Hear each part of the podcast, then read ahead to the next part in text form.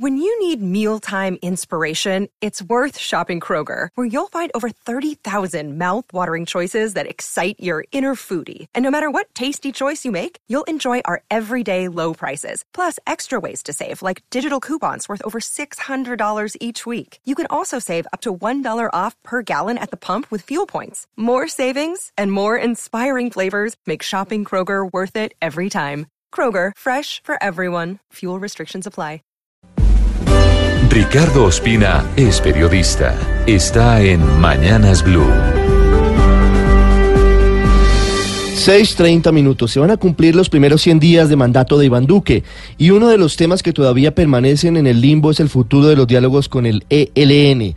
Duque, desde el pasado 7 de agosto, dijo que estaba dispuesto eventualmente a reanudar las conversaciones con esa guerrilla, bajo las condiciones de que liberara a todos los secuestrados, cesara sus acciones violentas y se comprometiera a concentrar sus tropas en algunas zonas del país. La respuesta del ELN fue continuar con el secuestro, primero con varios hechos criminales de ese tipo en Arauca y luego en Chocó. La puerta de las conversaciones por ahora se mantiene cerrada.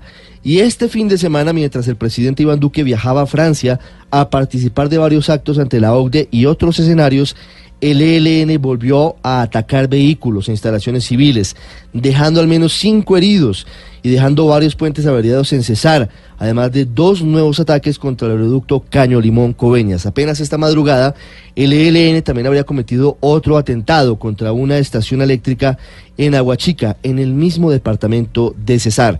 El presidente Iván Duque desde Francia de nuevo endureció su mensaje y dijo que se deben hacer efectivas las circulares rojas de Interpol que ordenan la captura en más de 180 países de los principales cabecillas del ELN, como Gavino, que está en Cuba, Antonio García y Pablito, que estarían en Venezuela, entre muchos otros nombres.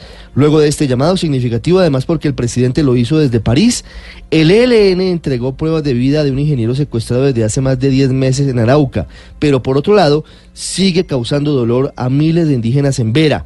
400 de los cuales llegaron a Bogotá, desplazados por la guerra de los helenos con bandas criminales con las que se disputan las rutas del narcotráfico en el Baudó. Al final de cuentas y de las denuncias, además de posible infiltración desdibujando las protestas estudiantiles, la pregunta es la de siempre.